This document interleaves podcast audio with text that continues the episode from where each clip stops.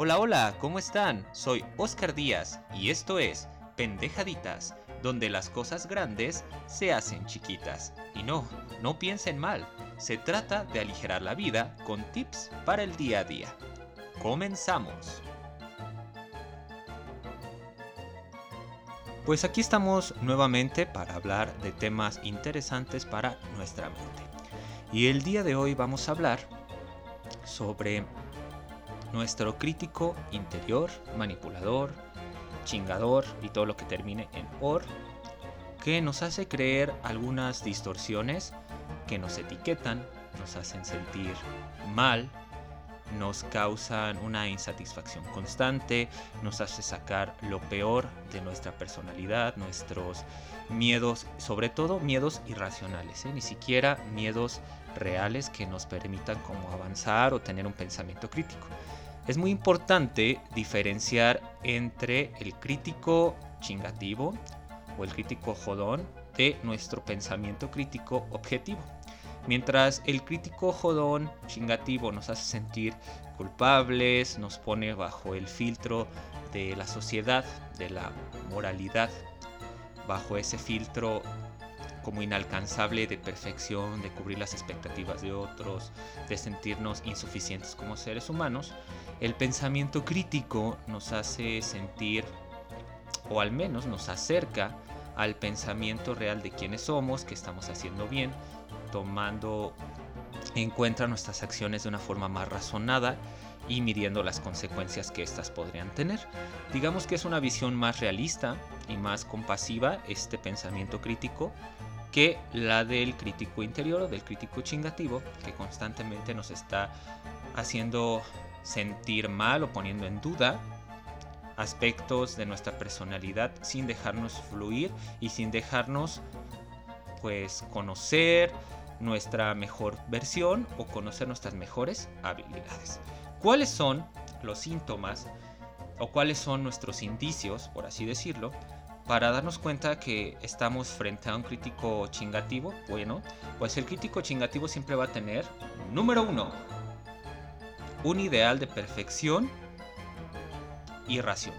Un ideal de perfección en el cual nos hace creer que siempre tenemos que estar a la altura de todas las situaciones que pasan y jamás equivocarnos. Porque si nos equivocamos, somos insuficientes, porque si nos equivocamos, no somos inteligentes. Cuando una persona racional, una persona a lo mejor más objetiva, se va a dar cuenta o va a aceptar que es natural equivocarse que la vida y las experiencias son procesos flexibles, son procesos que no siempre se pueden predecir y que son procesos de aprendizaje continuo o constante. Si tú quieres ser, por ejemplo, un artista, un dibujante, es importante que reconozcas tus errores con pensamiento crítico, los vayas mejorando, en vez de al primer o segundo dibujo que no te salga, lo abandones y termines frustrándote.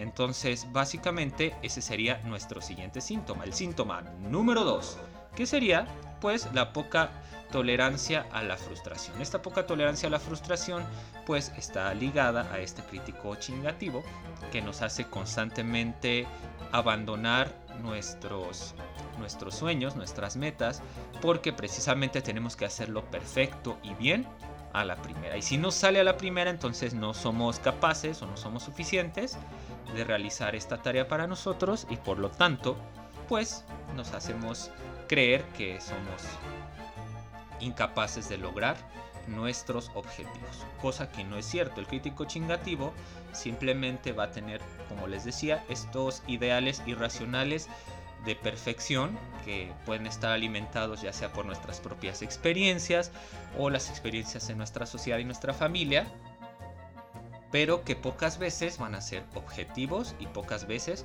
nos van a ayudar a crecer o a desarrollar una habilidad real o tangible. ¿Sale? Entonces es muy importante mejorar también esta tolerancia a la frustración y reconocer que ante estos ideales irracionales de perfección lo mejor es pues irlos enfrentando poco a poco e ir creciendo conforme vamos reconociendo de forma objetiva nuestros errores. Y bueno, tenemos el síntoma número 3 del crítico chingativo que sería la sobreatención hacia lo negativo. ¿Qué quiere decir esto? Bueno, la sobreatención a lo negativo no es más que la actitud o la distorsión mental en la cual solo nos enfocamos o solo ponemos atención a aquello que nos salió mal, nulificando lo que sí hacemos bien. Todo esto haciéndonos creer que nos va a hacer menos mediocres o que nos va a hacer más eficientes o más perfectos para la próxima. Pero lo único que causa es una sensación de incomodidad, de insuficiencia, de malestar, que va a terminar por generar al final del día insatisfacción crónica y que nunca vamos a cubrir esos estándares. Una cosa es generar una exigencia sana, una ambición sana de crecimiento de forma objetiva y otra cosa es siempre ponerse un ideal o una expectativa inalcanzable para así pues nunca estar conformes con lo que hacemos y así sentir que siempre vamos a dar nuestro mejor y nuestro mejor y nuestro mejor esfuerzo sin llegar a ningún lado. ¿Sale? El síntoma número 4 es que constantemente vamos a estar como buscando la aprobación de otros o la aprobación social o la aprobación de nuestro concepto de éxito o nuestro concepto de perfección. Entonces siempre vamos a estar incómodos, vamos a estar midiendo nuestras acciones, nuestras conductas para ver si nos quieren, si somos suficientes, porque creemos que si las personas que, que son importantes para nosotros nos rechazan, nos vamos a sentir mal o va a ser lo peor que nos puede pasar.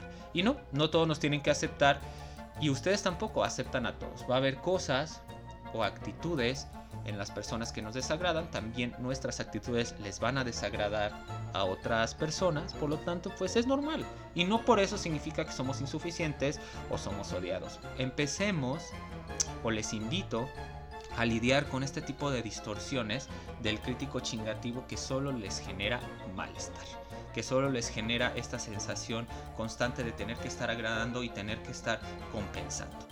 Y el siguiente síntoma, y muy, muy, muy importante, sería precisamente esta sensación de culpa.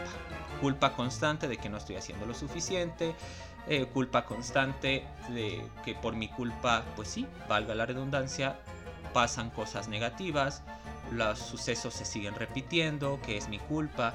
Eh, sí es cierto que somos responsables de las circunstancias y las consecuencias que pasan en nuestro día a día, en nuestro alrededor, pero ser responsable se trata de aceptar lo que nos toca de nuestras acciones, más no cargar con toda o todo el peso de lo que salió mal en una circunstancia o en una situación. Al contrario, es muy importante saber específicamente hasta dónde termina nuestra responsabilidad y no ir por la vida como sintiéndonos culpables de cada error que sucede en nuestro entorno. Porque de lo contrario, pues estaríamos a expensas de ser manipulables, tanto por este crítico interior como por otras personas que van a explotar esta sensación de humillación o de insuficiencia hasta que pues se aprovechen de nosotros. Y bueno, pues ahora sabemos como algunos o gran parte de los síntomas o las características mentales y emocionales que van a ir apareciendo cuando tenemos problemas con nuestro crítico chingativo. Y pues se preguntarán qué hacer al respecto, cómo lidiar con este tipo de pensamientos intrusivos, porque son intrusivos, de repente aparecen y constantemente están molestándonos para pues como resolver el error o como para ver si entendemos para la próxima. Es como un papá regañor que siempre está constantemente cuestionándote y diciéndote en qué te equivocaste para que para la próxima estés bien atento y no se te vaya la onda y sepas cómo resolver la situación que se aparezca. Obviamente así no es como aprendemos, ese condicionamiento negativo, esa cuestión tradicional no nos beneficia. Es más fácil aprender desde una forma más realista y compasiva, aceptando que somos seres humanos, que el error es parte natural y que el aprendizaje también es parte natural de existir y de crecer. Entonces, pues la pregunta es cómo vamos a hacer para resolver algunas de estas conductas. Y para ello, el día de hoy tengo a una invitada muy especial para mí que se llama Mosca. Mosca es mi mascota preferida y pues así se llama Mosca y es una mosca, ¿verdad? Mosca nos va a platicar algunos de estos desapendeja tips para precisamente lidiar con nuestro crítico chingativo y ser más objetivos.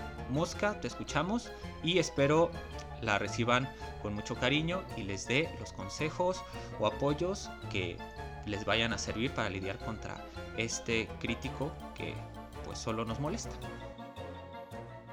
Muchas gracias Oscar por invitarme el día de hoy. Estoy muy emocionada porque después de muchos años puedo salir a platicar con ustedes y brindarles toda mi sabiduría. Yo aprendí mucho de los antiguos gracias a que estuve con poetas y grandes, pero grandes celebridades de la antigua Roma. Después yo les platicaré cuál es mi historia y de dónde vengo, pero mi primer dueño fue el poeta Virgilio. Así que yo soy la mosca de Virgilio. Pueden googlear mi historia un poquito para saber de dónde vengo y así entiendan por qué es que me he hecho un poquito sabia en algunas cosas que he aprendido a lo largo de estos años.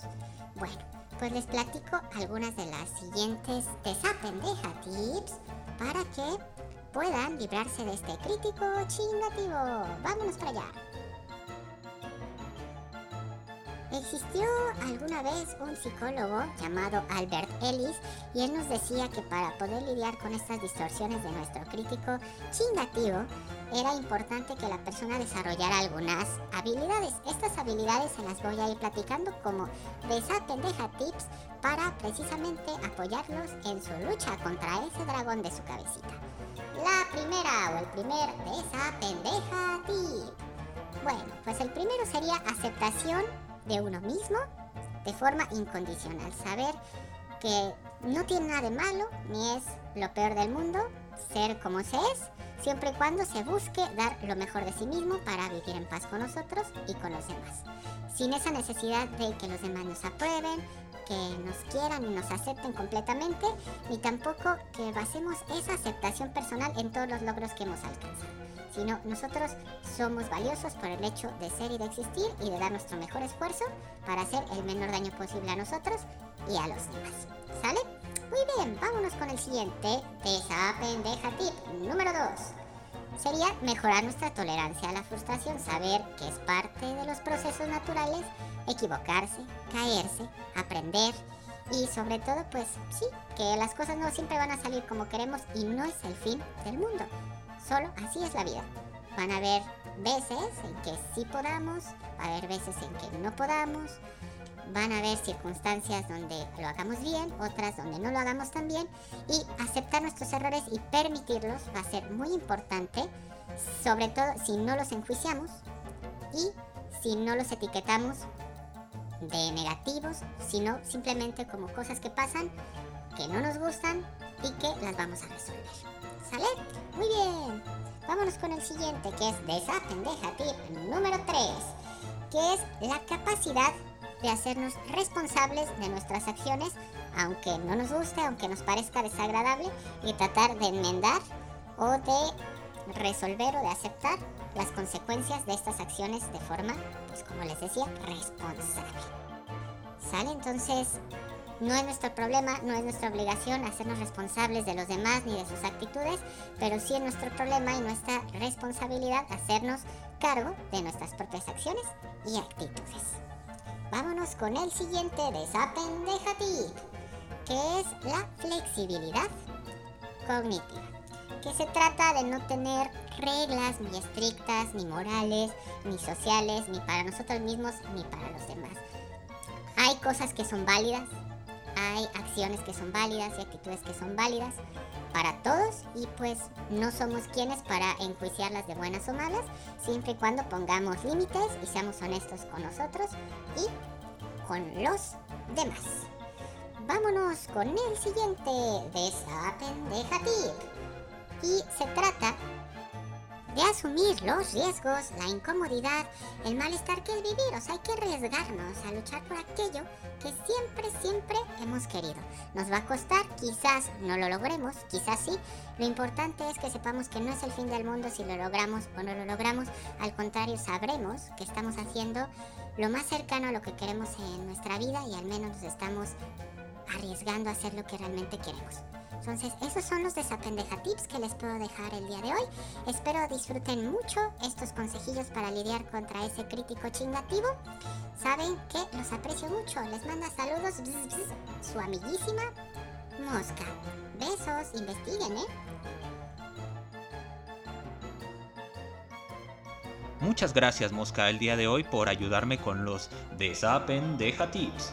Y pues eso es todo por el día de hoy. Hoy les quise mostrar un pedacito más cortito, igual de eficiente, de calidad, igual de profesional en este su programa, Pendejaditas, donde las cosas grandes se hacen chiquitas. Espero lo hayan disfrutado tanto como yo y pues nos vemos, o más bien nos escuchamos en la próxima emisión. Muchos besos, abrazos y bendiciones. Esto fue Pendejaditas.